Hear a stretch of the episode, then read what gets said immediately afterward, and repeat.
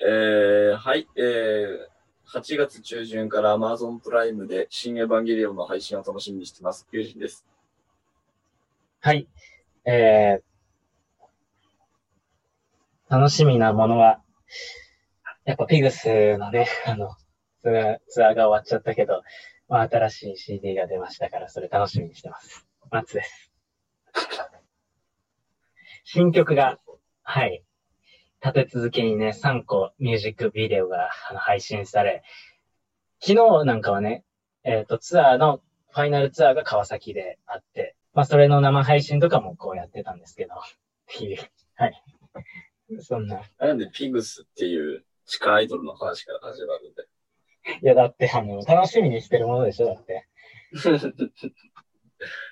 で、まあほんで、まあまあ9月にあ新しいあの、ライブの情報が解禁されたんですよ、一昨日ちょうど。 えー昨日、昨日ライブ、うん、そう、9月の。対バンをとうとうやるっていうね。ああ、台湾のね。そう、5日連続で、ピグス対どこどこと誰々。ピグス対2チーム。ピグス対2チーム。これ5日、5日間の日程がバーンって出て、もうピグスもうそんぐらいのアイドルになったかっていう、もう1年、1年ちょいだよ。1年何ヶ月かぐらいでもう、1年3ヶ月でこのスピード感。やっぱすっごいですよ。アイドル界で、令和のアイドル界でこんな勢いあるところ他にないんですよ、やっぱり。いやいやいやいや。いやいやいや。本当にないと思うわ、多分。うん。しかも成長ぶりもすごいんだわ。あ、まあなんかき気持ち悪いオタクみたいな感じになってくるから。俺オタクじゃないから、あんまり。えっと。いやいやいやいや。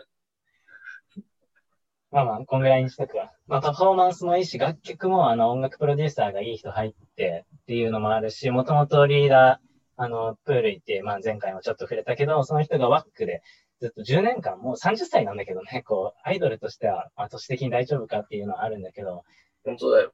うん。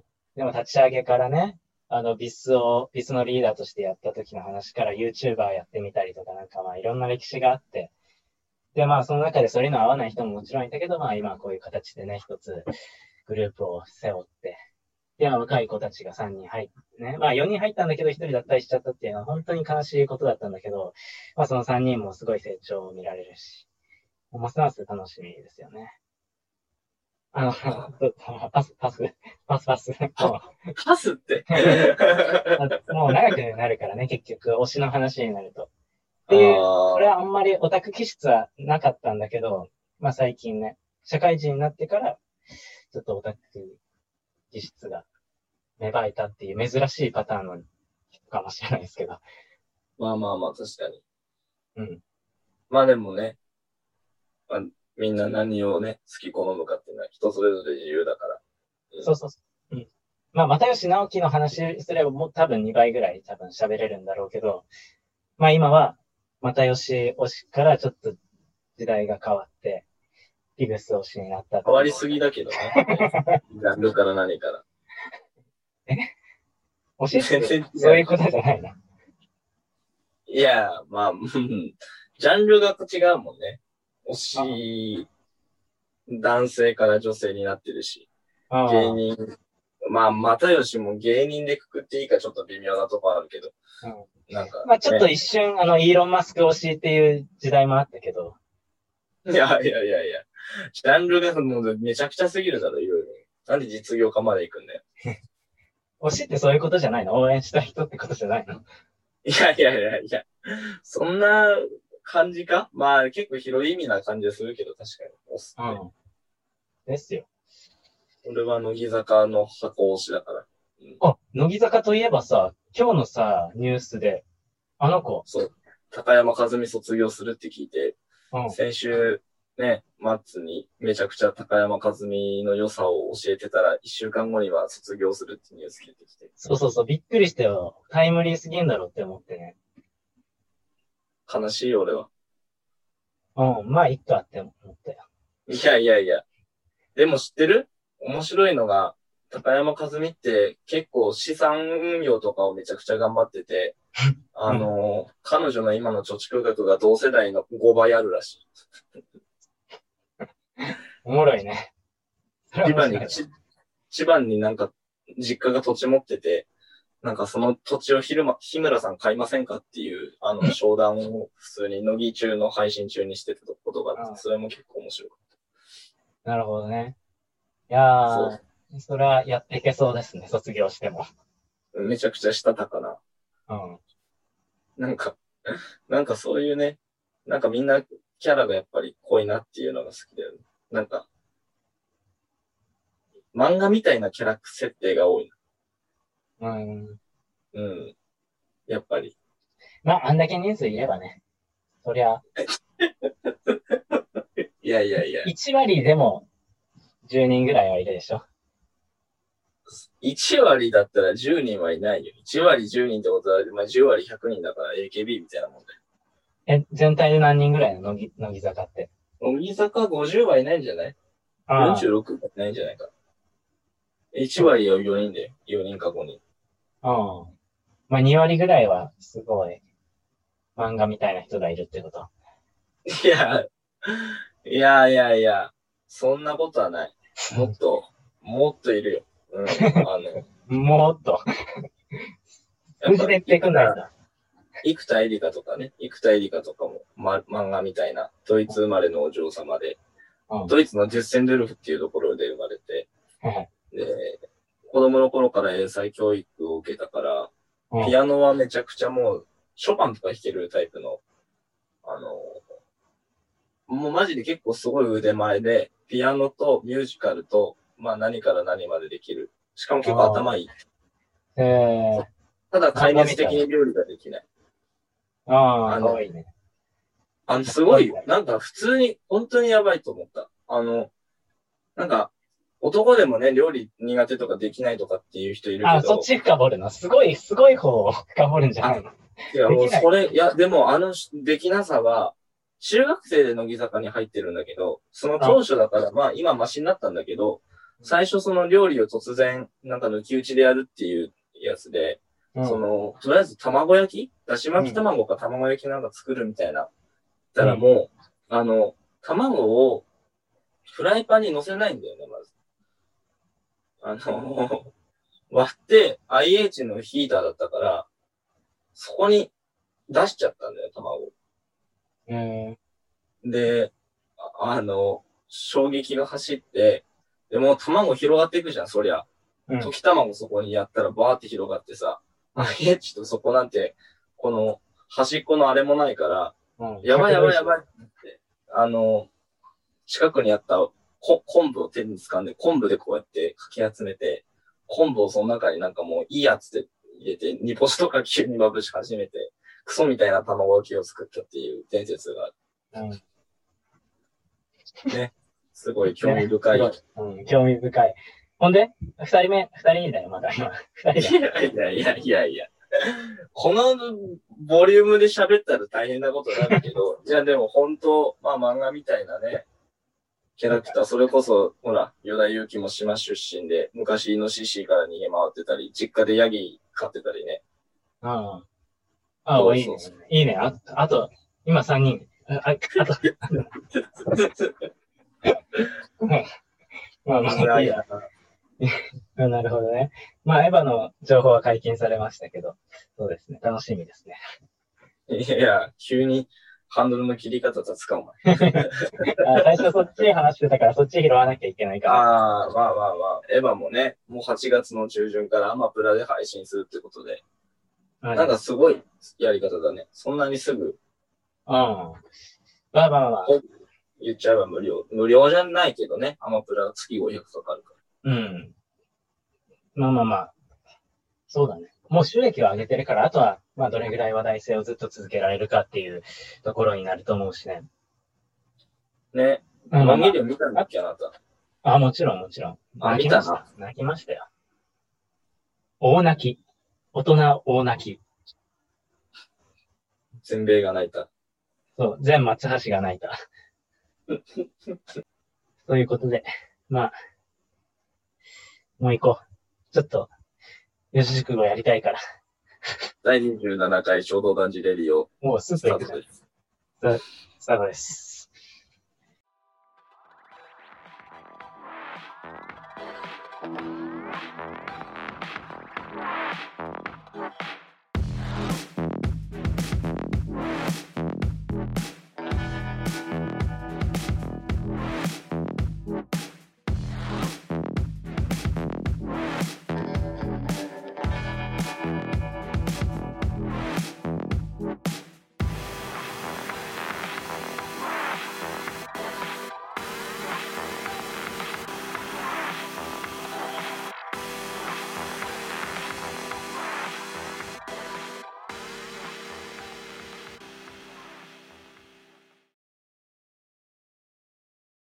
人形寺熟語のコーナー、コーナー、コーナはい。ー。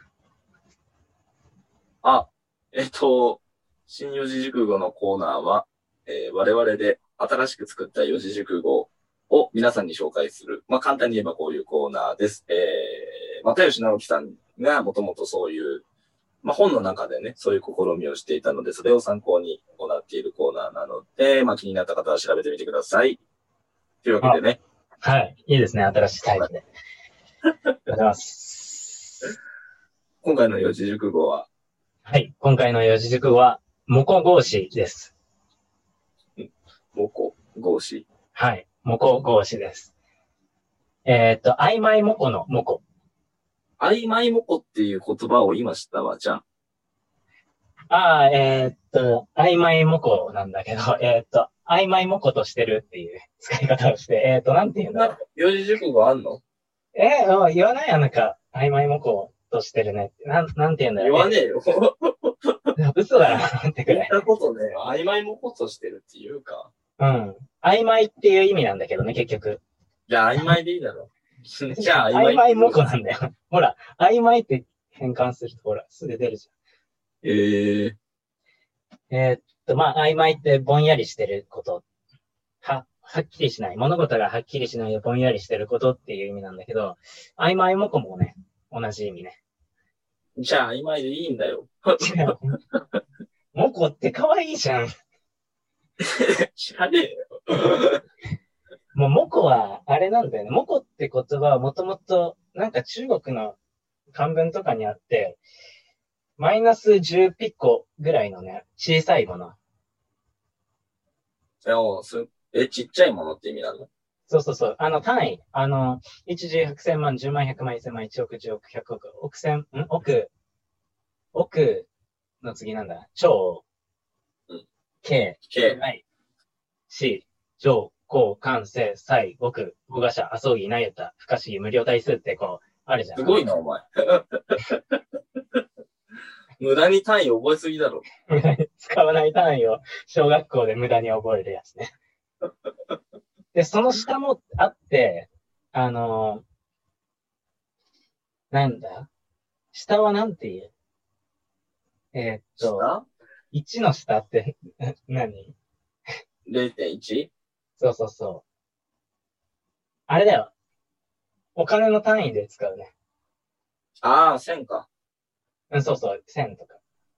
で、こう下に行っていくと、なんとかなんとかなんとかなんとかなんとか、モコってあるらしいんだよ。確か。えー、0.0000なんてことか、じゃあ。そうそうそうそう、マイナス何乗みたいな。マイナス10乗とかじゃないかな、確か。で、そのちっちゃいものでぼんやりとしてるから、みたいな意味で、曖昧模倣ってよく使う。なんか出てくると思うけどね、もう曖昧模倣とか。ほら、北森夫の本とか、松本清張の本とかで。僕は、しおれ見せしおれ。おいおいおい、下に行くな。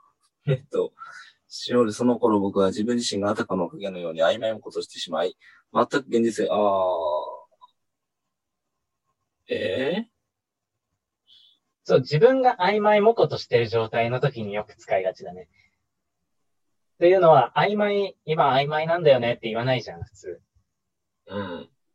なんか他の対象を見て、ちょっとここ曖昧な表現だなって使うときはあるけど、自分の感情とか、あとは自分自身がみたいな。そういったときに、自分の対象で使うことが曖昧模倣。曖昧で全部、でも使えるから曖昧に、この言葉は今駆逐されてるんだと思うけど。されてないから、あえ、使われてないから、あの、自分自身のそれこそ、い自や分いのや状言わ態ないがですどうやら曖昧模倣としているようだみたいな、なんか、言わねえだろ、そんな。わかんないじゃあ、今日の四字熟語は、なしにして。で、モコ、モコなんだっけ新しく作ったのが模倣合詞。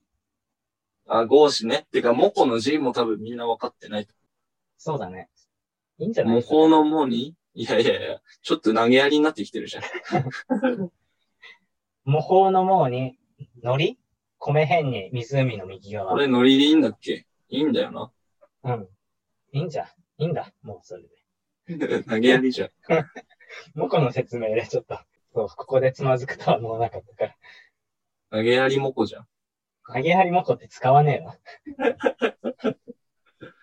合詞、手とけみたいな。やめとけよ。合詞もね、難しい意味というか、あんまり一般的じゃないかもしれないけど、あの、そうだね。合計の合に、これは、祭るっていうか、なんていうか、そうだね。お祭り、祭り、祭りだね。うん。神様を祭るっていう。そうだね。司祭とか言うよね。あ、祭祀そうだね。祭祀、祭祀だね、祭祀。祭りに祭り上げるで。祭祀だね。 もうややこしいけど。まあ、合祀ってどういう時に使うかっていうと、なんか神社とかで、いろんな神様を一緒にお祭りしてるっていう神社あるじゃん。ここはお稲荷さんと、あとは、えーっと、天満さんだよとか、ああ、お稲荷さんとスサノオノミコトだよみたいな。なんか一緒にここの神社でお祭りしてるっていうのが結構日本中にたくさんあって、むしろそういう神社の方が多いんじゃないかな。うん。まあ、いろいろ。まあそこの地域の神様とお稲荷さん一緒に祭ってますよとかね。そういう合祀っていうのが日本中、もうみんな合祀合祀。日本は。うーん。そうね。そう。逆にさ、海外とか行ったらもうキリスト教一神教なわけじゃん、結構。うーん。そこなんだよね。 あの、気になったこの。こなんだよね。そう。ちょっと今日、なんでこの四字熟語を思いついたかっていうと、今日まあ、あの、カメラ持って、ぐるぐるまた歩くっていう、うん。まあ、週、週1ぐらいで土日どっちか使ってやってんだけど、朝とかね、使ってやってんだけど、そう今日歩いたのが、久我山周辺を。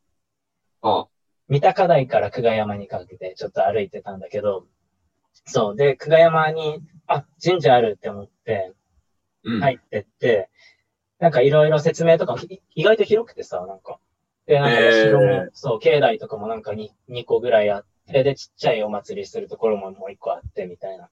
で、ちっちゃいところは大体お稲荷さんが多いけど、うん。赤い、赤い鳥居でね。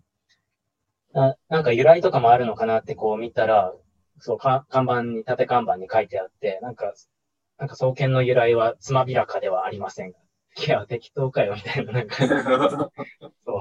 わからないんだ。そう、分かってないんだけど、一応、久我山村、あの辺の久我山村の真珠、えーっと、まあ、村を守っている神様、もともといるえ神様と、ー、あとは農業の神様とかね、あの、うん。豊穣の神様とか、ご飯がたくさん取れますようにっていうような祭り、お祭りの神様とか、あとは受け持ちの神。まあこれも保育園の方に食べるで受け持ちの神とかって書いてたけど、それもまあ食の神様かな。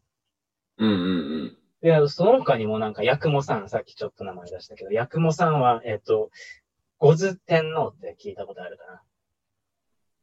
知らんな。牛に頭で五頭天皇。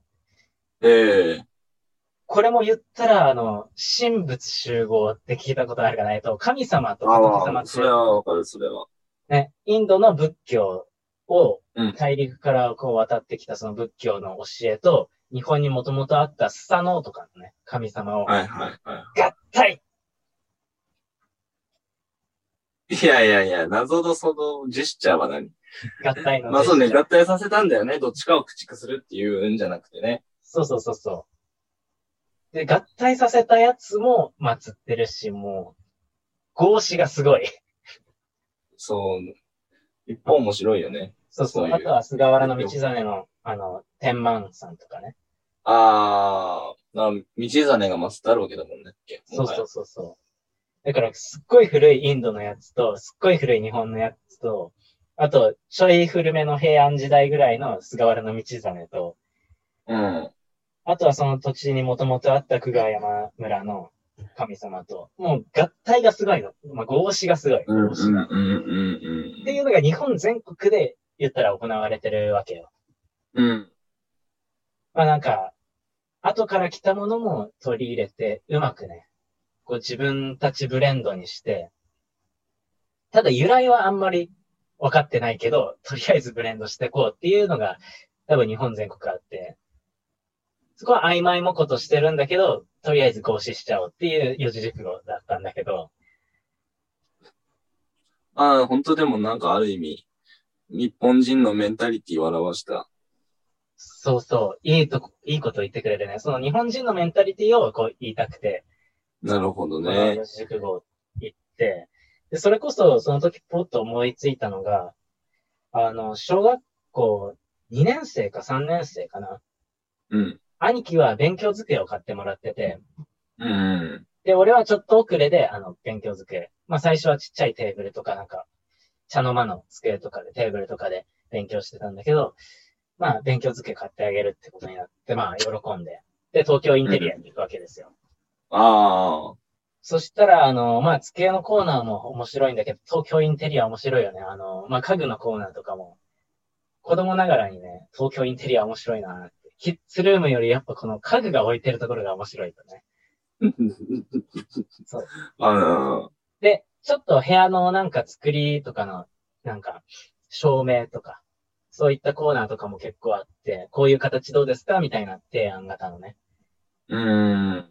そこで和洋折衷っていう言葉があって、ああ。そう、親父かまあ、母親かどっちかに聞いたのよ。和洋折衷とはどういう意味ですかと聞いて、まあ、よ、えっ、と、和、日本のものと、洋風外国のものを、合体ってね、あの、まあこういう言い方はしなかっただろうけど、まあ二つ取り入れてやってるんだよっていうのに、俺はすごい感動を覚えたのを覚えてるんだよね。感動を覚えたのを覚えてる。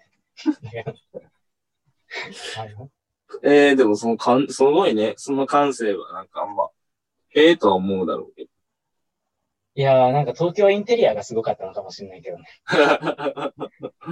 で確かにな、日本人は本当に、結構ベースにそういうね、んね、さっきもメンタリティとは言ったけども、そうそう。何でもかんでも結構、ただのコピーじゃなくて結構なんか自分流に作り変える力が日そう。本で昔から、それこそ宗教も仏教をそのまま取り入れるんじゃなくて、やっぱもともと持ってた、ね、まあ地域信仰に近い、まあし神道的なね、この、あの日本の神宗教を、あの、と、まあ、それこそ一緒にミックスしてね、合そう祀そうするっていう考え方、神仏集合だね、の考え方もそうだし、まあ戦後も逆に開国してからは、ええまあ西欧の文明を取り入れて、でも、なんかそれもある意味、西欧の文明をそのままっていうよりはね、結構自分流に、あのー取り入れて進めていくっていう考え方。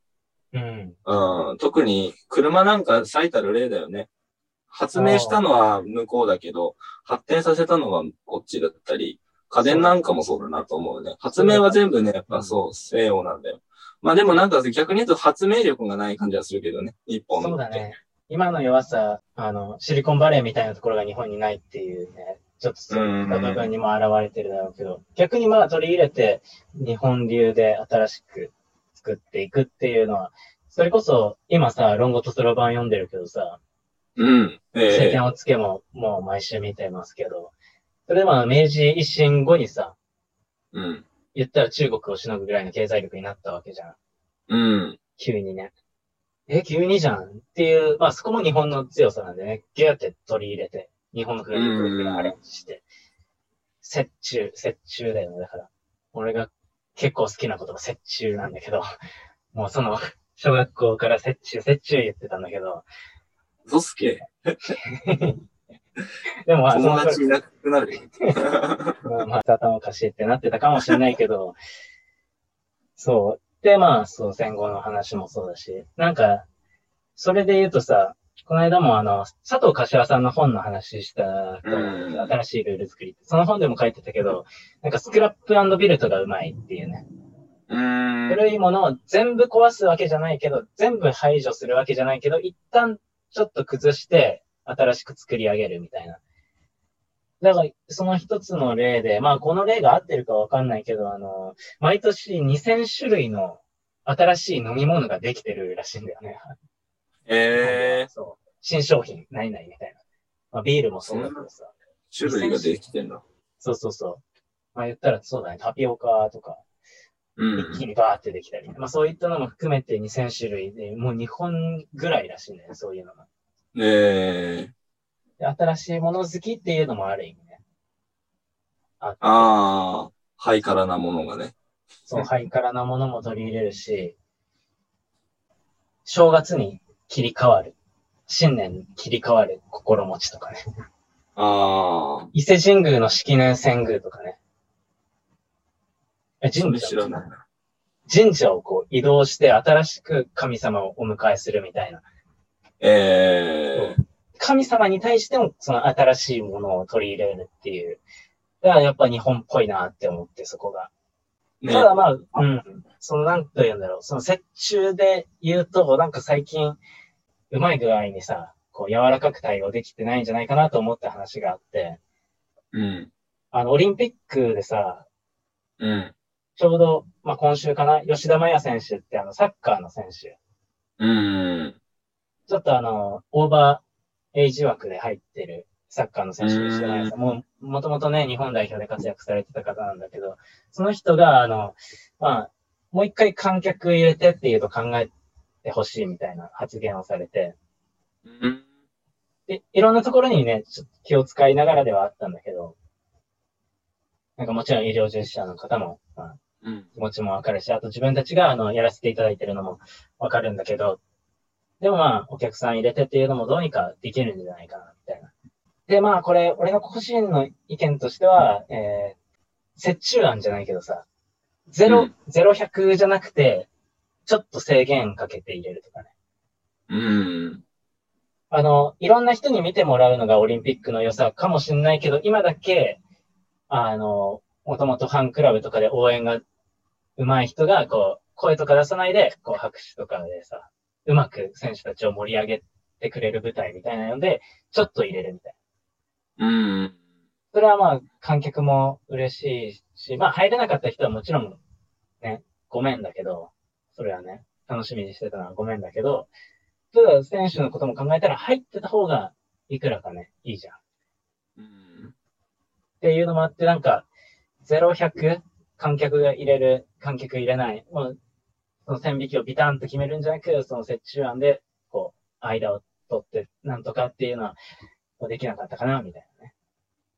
まあ逆に言うとあれだけどね、もう、世論的、まあ、世論を見て、中止か、中止か開催かっていう議論からやっぱりその折衷が無観客だった感じもするけどね、個人的に言うと。ああ、なるほどね。うん、菅さんは、はまあ、左系の人が多いかもしれないけど、まあ実際結構広がった声でもあるから、本当にやるんかっていう。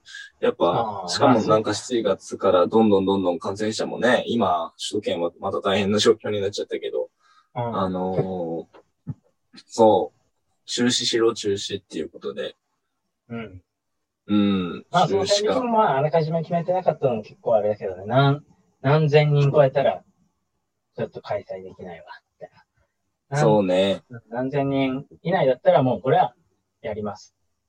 ただ、こうします。ただ、制約は、まあ、観客を何千人以上だったらこんぐらい入れて、みたいな。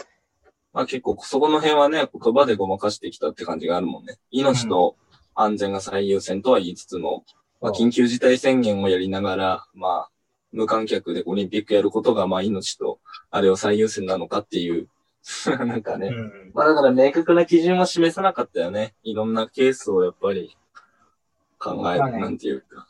そう、ケースも考えたんだろうけどさ、なんか、うん。ただまあ、いつの世もやっぱり、麻生さんも言ってたけど、あと、実際になんかそれをまとめたし、あのー報道があったけど、64年の、まあだから57年前の東京オリンピックうん。の時も、実は新聞で結構反対報道が多かったらしいんだよ。うーん。あの、戦後戦後19年か。うん。そう。オリンピックやってる場合じゃないって、朝日新聞は特に騒いだみたいなんだけど。うん。うんうんうん。そういうそうそう。あんま大声で言えないですけど、まあ、朝日、今回もそうですけど。連日連日やっぱそうやって、オリンピックをなぜやるのかっていう論調で書いてたんだけど、まあ麻生大臣がこれは本当に記者会見でこの間言ったけど、まあその麻生さんは当時学生とか、ちょっと若かったんだけど、オリンピックが終わってみたら感動の五輪だったって朝日が書いてて、新聞報道なんてこんなもんかと思ったみたいな話が。うん。そうそうそうそうそう。ねだからね、まあ、いついかなる世もやっぱり、反対世論っていうのはね、極論で言わん、言うのもどうかなっていうね。極論で言う人ってさ、これロザンの楽屋っていう、あの、ロザンのやってる YouTube チャンネルで話してて面白いなと思ったんだけど、極論言う人は、立場が違ったら全く逆の極論を言う人だから、はいはいはいはいはいはいはなんか、そう、なんかね、取材班が、右と左ではなかった気がするけど、極論それぞれ言ってる人の話をこう聞きに行ったときに、結局同じような人たちだったっていう、い。ああ。敵が違うだけってことだよね。そうそうそうそう。だからなんか、あんま生産性がないことしか言わないから。一貫してないからね、ある意味で言うと。そうそうそう。で、ちょっと立場が違えばもう逆のことにガーって走る人たちだから、みたいな話を聞いてあ面白いなと思ったけど。まあだからその折衷案ね、ここに戻ってくるけど、だそういうあ間が大事よ。やっぱり。う。ん。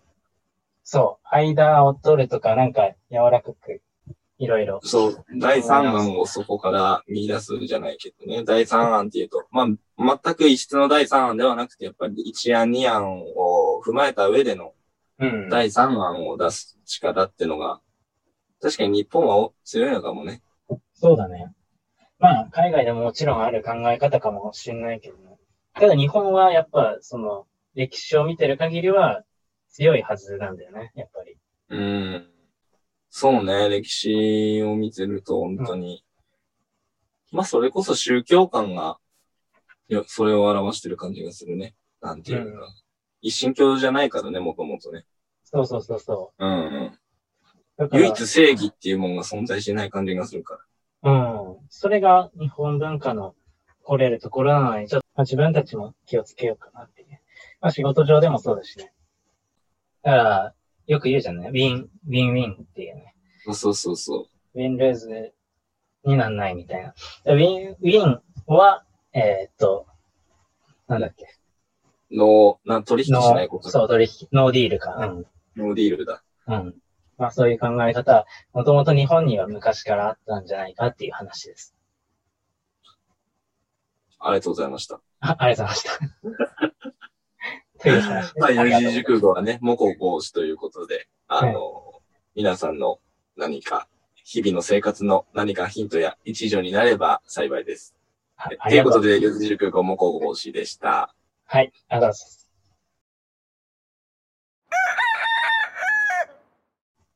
えー、オリジナルゲームで遊ぼうあーもう平成のテレビ。平成のテレビ。粗品風に言いがち。粗品風に言いがち。えー、まあはい。、そうっていうわけで、ちょっとまあコーナーの趣旨をまあ説明すると、まあでももうこのタイトルの通りなんですけど、まあ僕らが、あのーね、オリジナルのルールを作って、まあ一つゲームというか、あの、うんあのー対決をしたいと思います。で、まあそれを、あのーね、ちょっとラジオで配信しようっていう簡単な説明ですけども。で、まあ今回行うゲームというか、ルールというか、まあゲームですね、は何かっていうと、予測変換予測っていうね、ゲームをしていきたいと思います。予測変換予測。うん。はい。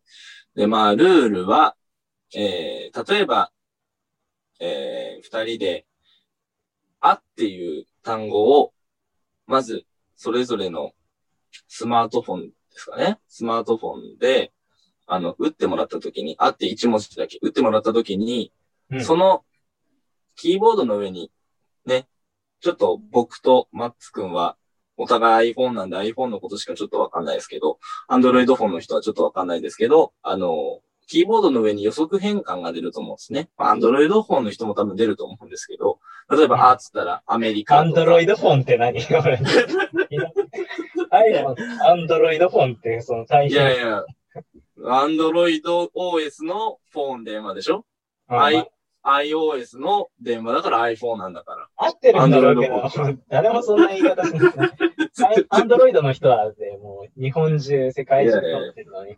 親はちょっとやっぱ、そういう厳密な言葉遣いに厳しい世界だから。ああ、そう、そうなんです。まあ、え、 ちなみに正しいのかな 本当まあ、新聞表記でアンドロイドフォンなんて絶対使わないけどね。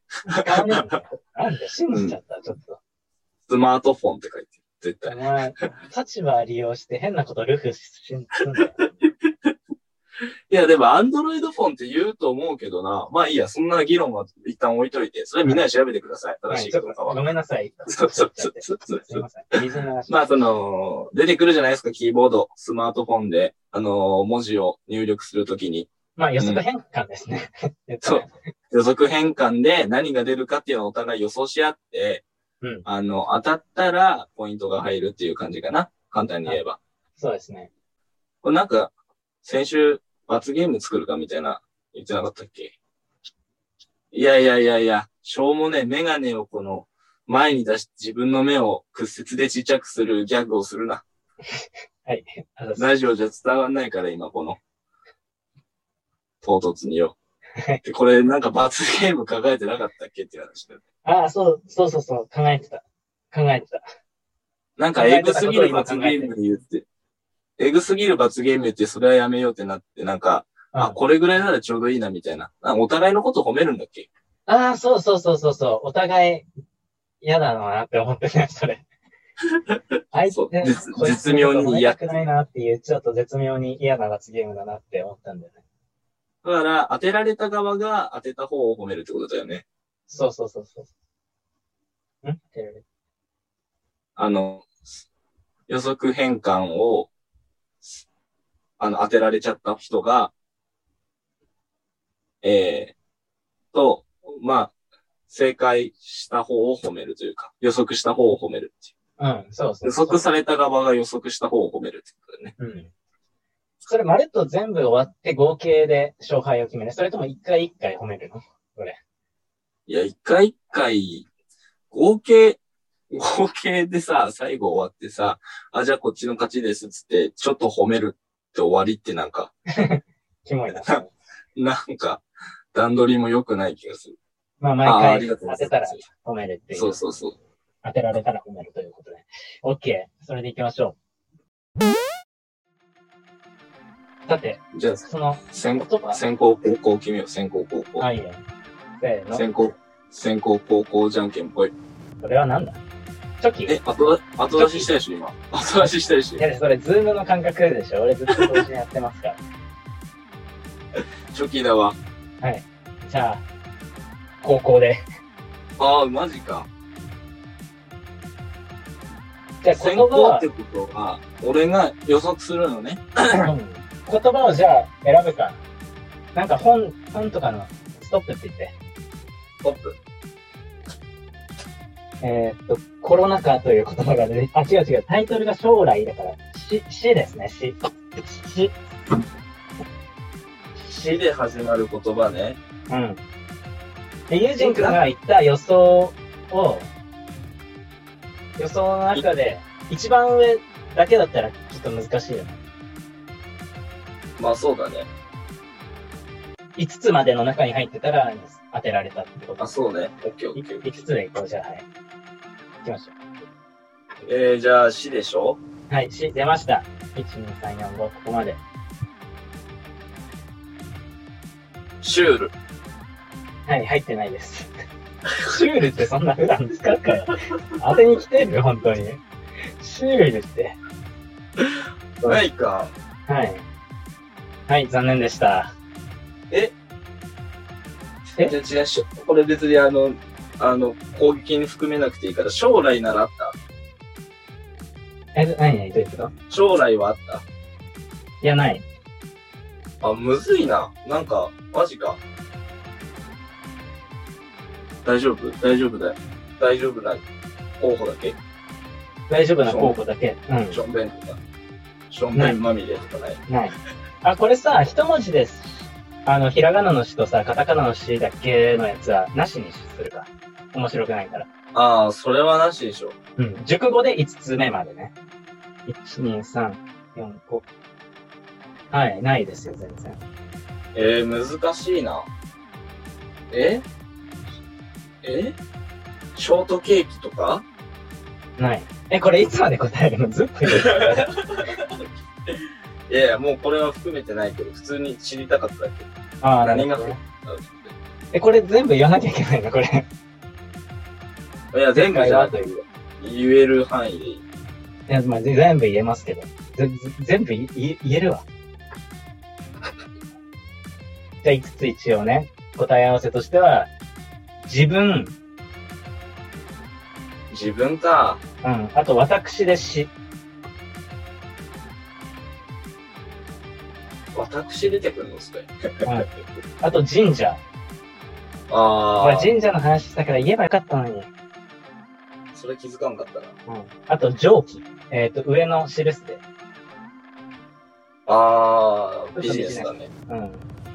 あと、なんとか市。えっ、と、市区町村の市だ。ああ、位置ね。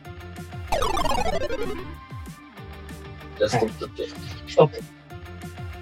せ、てか、まあくだらんので一個使いたくないな。せから始まるやつで、絶対ユージンくんはあれを、まあ、使ってるんだろうけど、それで外した場合はもったいないからな。えー、っと、えー、これ難しいかもな。難しい。ああ、いや、ありがとう。ヒントくれて。個人名は抜くね。そうだね。うん。はい。決めました。はい、決めました。どうぞ。セロンあー、ないです。ではな く、ではなく、もう、じゃあ、に2回までにしよう、回答。回答2回目にしよあ、いいよ、2回いいよ、2回いいよ。う。え、あーもう、惜しいセロン。セロンが惜しいかって言われたら、そんな惜しくはないな。世界。あー、ないね。もういいわ。こもういれいわ。難しいって案外。あの、案外言えるやつばっかりだったんだけど、クソ。普通に、俺もセックス出てくるかなと思ったけど、かい出てこないわ。えっ調べないでしょ、セックス で。よく考えちゃう。今時ね、中学生2年生くらいから調べ出すから。多分ピークだもん、結構。ぜひ、ああ、ぜひね。えー、聖一っていう名前が出てきて、うん。聖一ね。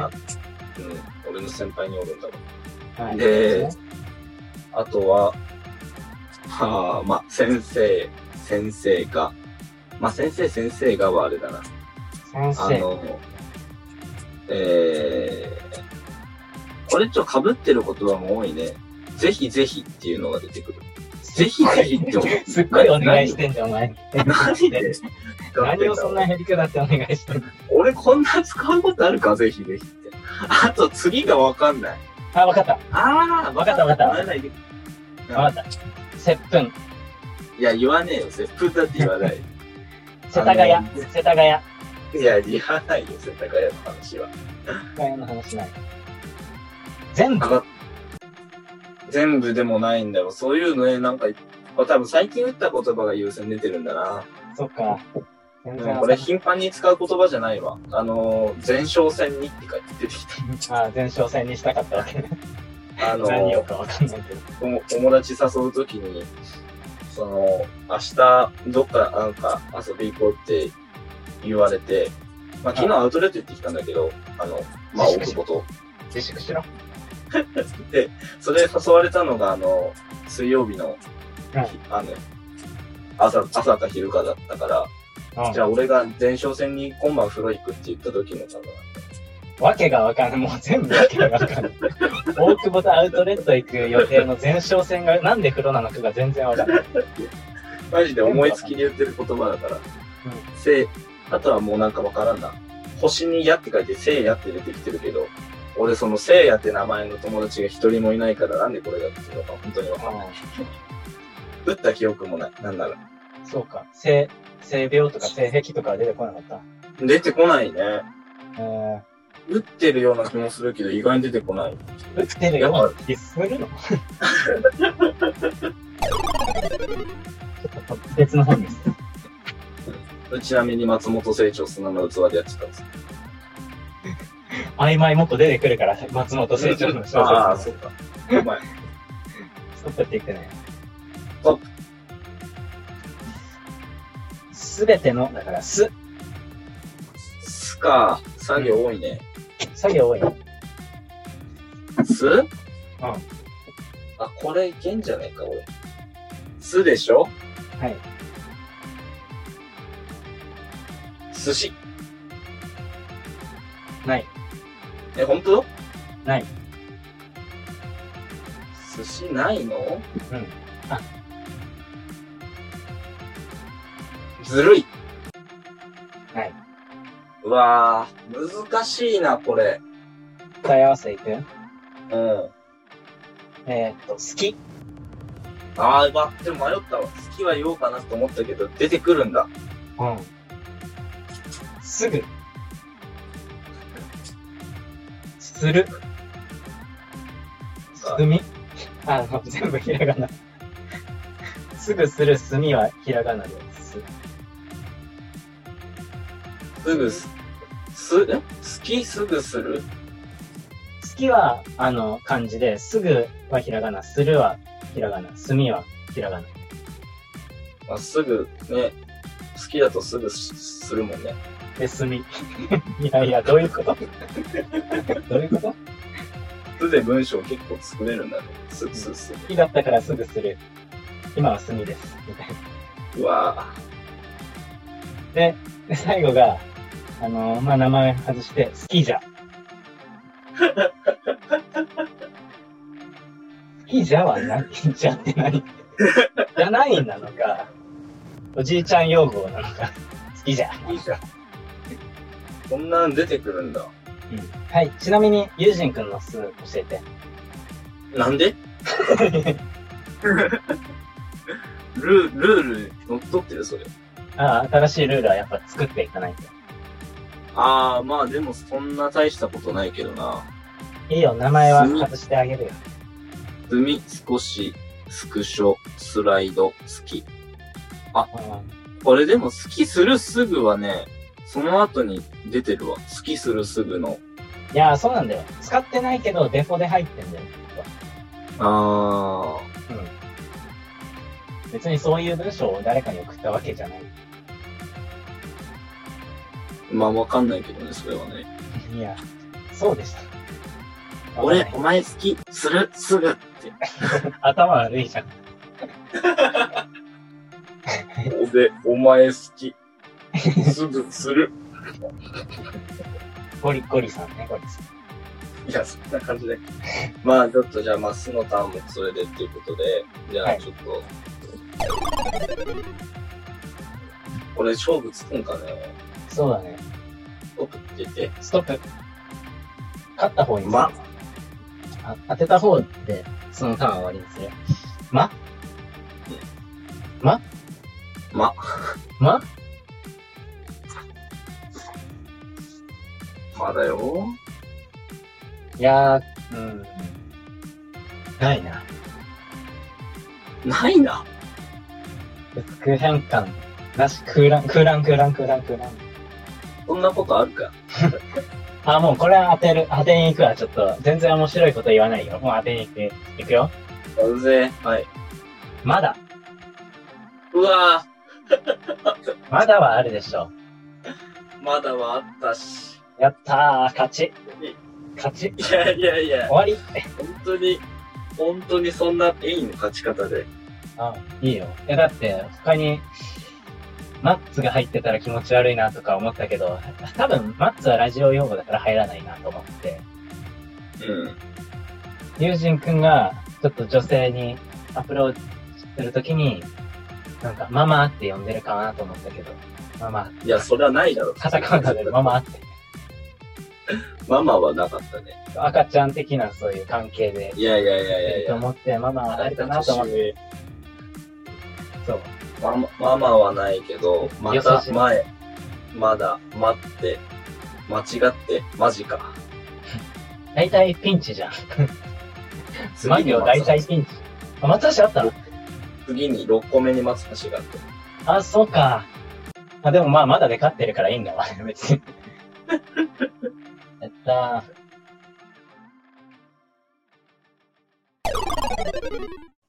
褒めて、褒め、褒め、立てまつって。あ、あ、そうか。あのー、そうだね。ガチのやつだよ、これ。ガチのやつ。ガチのやつって、いや、本当に嫌だな。はい。えガチのやつうん。あのー、あれだね。すごい仕事に対する姿勢が、こう、やらされ根性ではなく、あの、ポジティブと、ポジティブとはまた違うな。能動的に仕事に取り組んでる姿勢が、すごいね、素晴らしいなというか、見習わなければいけないなと、あの、本当に思ってます。おはようございます。 これさ、こっちもまあまあ罰 ゲーム感がある。公共の電波で褒められるっていう。罰ゲーム、これ、どっちも、いや、でもこれ確かに、いね、やうん。言われた方もなんかなんて言ったらいいかわからんっていう。そうだね。今気づいたわ。自分たちで首絞め合ってる気がするんだけど。とんだプレイだ。こんなプレイだよ、ほんと。でもユージン君のママとだけやってほしいよ。いやいやいやいや、なんでママと、ママと首絞め合ったらちょっともう、割と、首絞め合ってるからして首絞める話じゃなくて、その、褒めのプレイは、あの、ママとやってほしいっていう。猟奇的な、なんか、家庭内暴力みたい違う違う違う違う。ママ、うん、褒める話を、褒めるプレイはそっちでやってくださいっていう話で、首絞めるところを取り上げるな。な。うん、これ、じゃあ終わ終わりに、終終わりにしとく。いやー、まあそうだね。なんか、これ以上オチが出る気がしない。そうだね。うん。まあでも一文字だからってのあるな、絶対。ああ、2文字で大会開く。今度。うん、二文字までいったら、こっちもある程度。え、でもあるかな。せい、ああ、ああ、でも、変、変態とかも出ない。き、騎士、え、なんてなんてき、いや、なんか、タイ出てくるかなと思って、騎士って言ったけど、やっぱ出てこなかっお前のその頭の中の予測変換がすごいな。ということで、た。おー、予測変換予測の企画でした。ありがとうございました。ありがとうございました。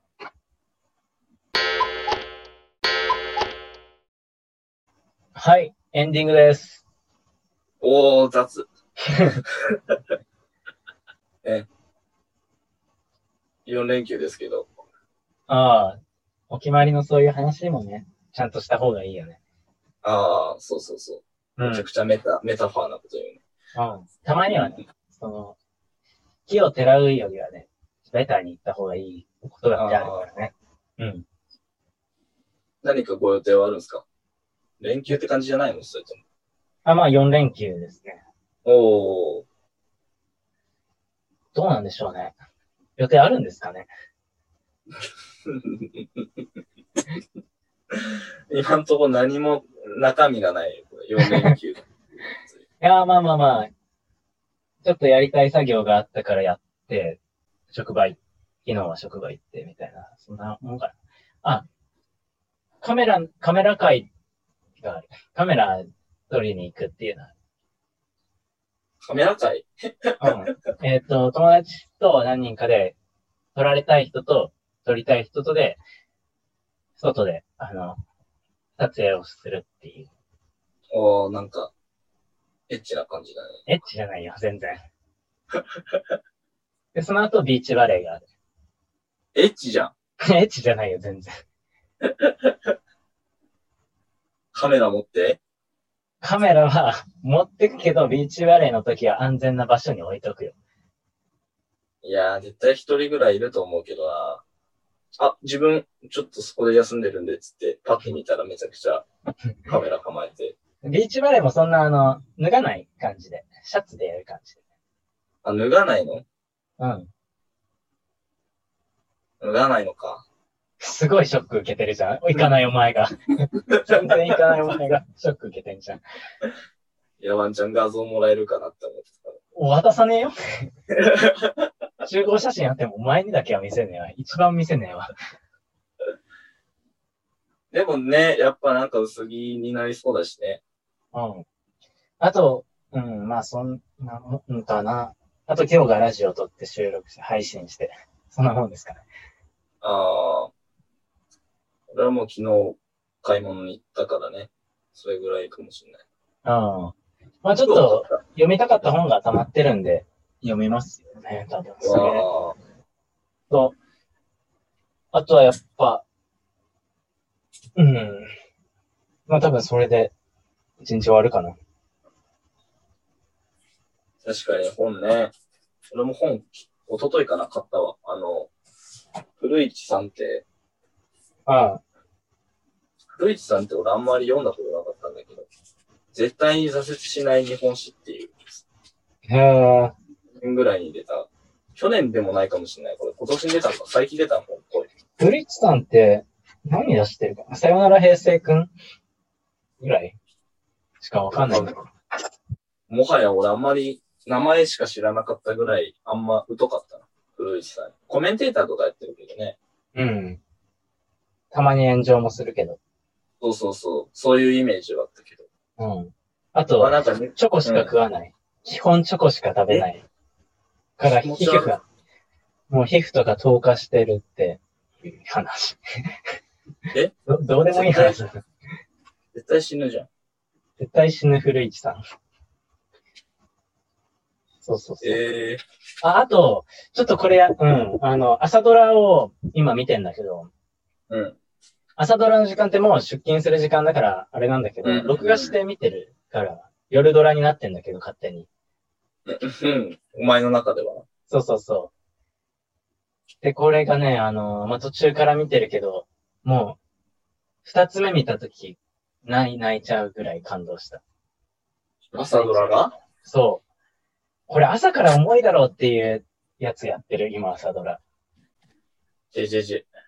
JJJ じゃないけど、東北のその震災の話とかもあるから、いやいや、朝からええすごいテーマ重いな、みたいな。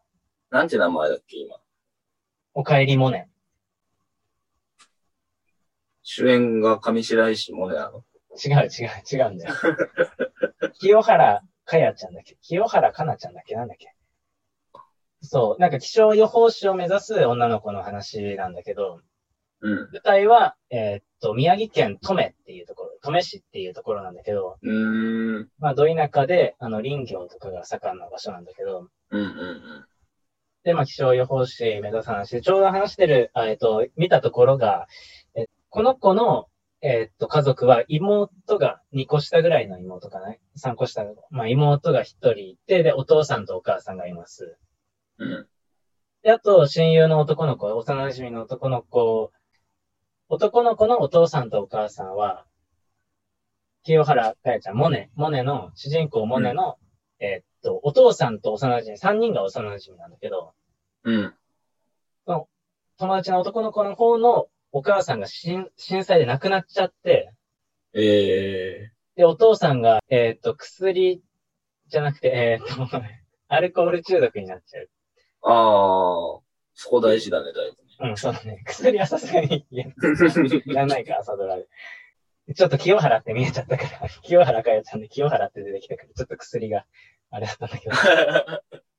まあ、アル中になっちゃって大変っていう話で、ああ、朝から表話してんなってい う。なるほど、なるほど。そう。でま、あ、アルコールにはまってさ、大変ってことね。そんな軽い感じで言わないでくんないかな、もういやいやいやいすごやいシリアスなんだから。今のはちょっとあれだよ。あの、どんぐりコロコロの童謡みたいに言うなよっていうツッコミが正しかったけどね。お池にはまってさ、大変だったね。だからそういう軽い感じで言ってほしくないっていう話なんだよね。そう。モネのお父さんが、うちの西洋。ああ、うん。おせよ。うちの西そ洋。うなんか大河ドラマで、徳川家康とかやってたよね。なんかのやつで。あとは、まあ、すお母さんが鈴木京香さん。あおじいちゃんおばあちゃんはまあ住んでいますと。で、モネの同級生、この、なんか永瀬全廉君体がいて。全体的にそこまで役者パッとしなくないお父さんお母さんがすごいね、どっちも。そう。で、長瀬玄君、親友のお父さんが、あのーあーアルコール中毒が浅野忠信。いい役なんだよ、これ。アルチュっぽい顔してるもんね。失礼そか。うそうそう。ひげ生やしたらアル中っぽい顔なんだよ、ちょうど。で、えっと、坂井真紀さんっていう女優さんが死んだお母さん。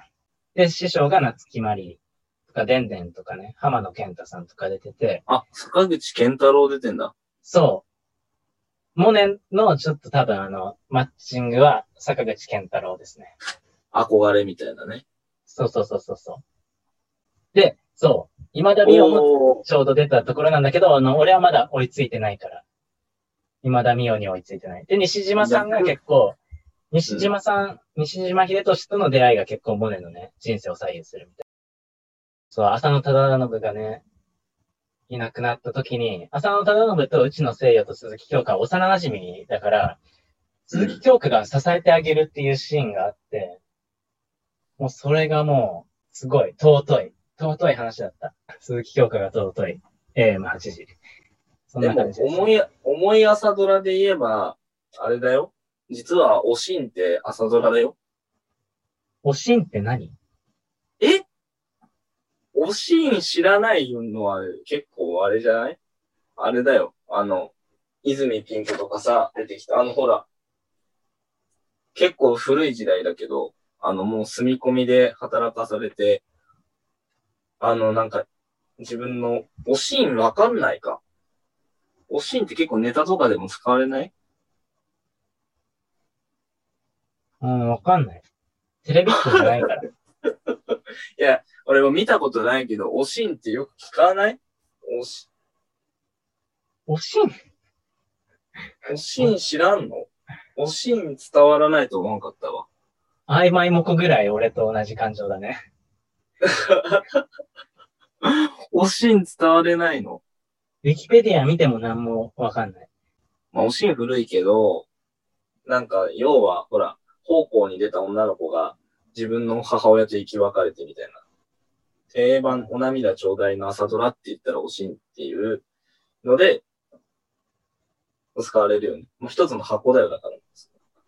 うん、一つのフォーマットを作ったっていうね。うん、パッケージというか、そんな感じ、そんな感じ。うん、なるほどね。